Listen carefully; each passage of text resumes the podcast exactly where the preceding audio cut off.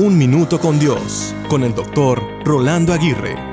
Al subirme a un bus de transporte, leí la siguiente frase que me llamó la atención. La sonrisa cuesta menos que la electricidad y da más luz.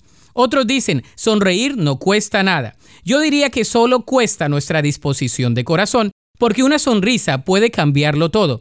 Sonreír trae aliento a nuestro ánimo y fortalece nuestro corazón. Sonreír es vivir.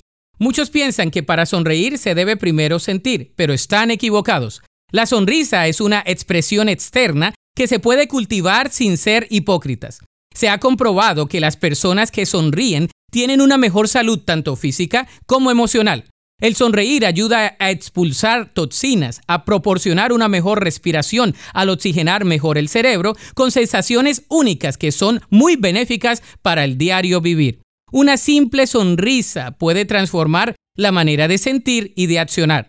Como bien lo expresa la siguiente frase, una sonrisa significa mucho. Enriquece a quien la recibe, sin empobrecer a quien la ofrece. Dura un segundo, pero su recuerdo nunca se borra.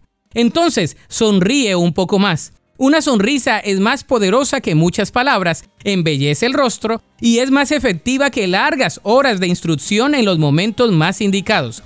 De modo que si sonríes, vivirás mucho mejor.